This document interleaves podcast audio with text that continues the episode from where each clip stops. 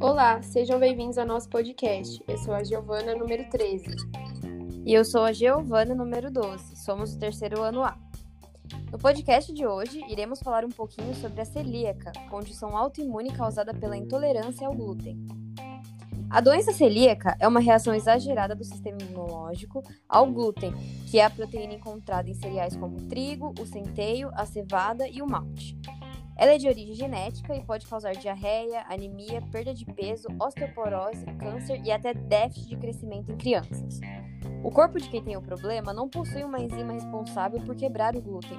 Como a proteína não é processada direito, o sistema imune reage ao acúmulo e ataca a mucosa do, do intestino delgado. Isso causa lesões e prejudica o funcionamento do órgão.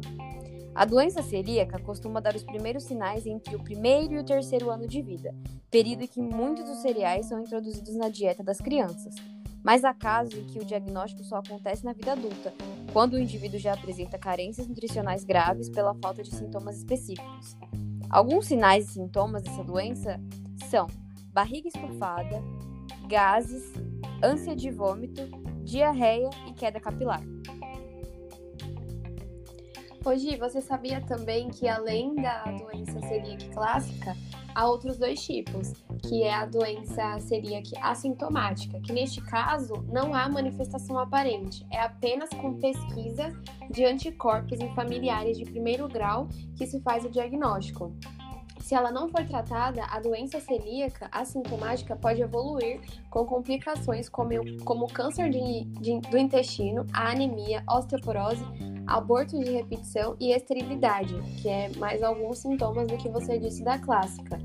É, também há a não clássica, que é caracterizada por apresentar poucos sintomas e quando apresenta os sintomas é, gastrointestinais, é, são sinais discretos, ocorre, por exemplo, novamente, anemia resistente à reposição de ferro,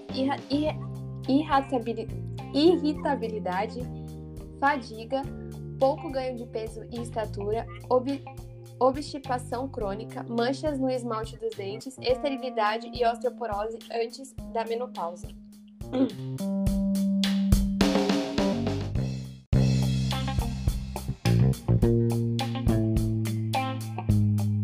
A doença, ela pode afetar qualquer pessoa, só que ela é mais comum nas pessoas que têm membro da família com a doença, é, diabetes do tipo 1, síndrome de Down, síndrome de Turner, tireoide autoimune, doença de Addison e também artrite. O tratamento da doença é, é a dieta que você vai fazer com total ausência do glúten, pois quando a proteína é excluída da alimentação, os sintomas eles vão desaparecer, né?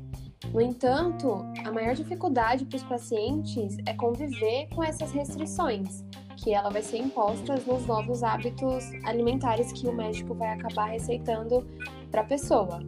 É, ela não tem cura, por isso que a dieta ela tem que ser muito rigorosa e tem que ser pro resto da vida porque não tem cura, né? E é importante também que as pessoas que contêm essa doença, elas fiquem atentas à possibilidade de desenvolver o câncer, como já foi dito, é, de intestino, e aí elas vão acabar tendo, a, tendo problema de infertilidade.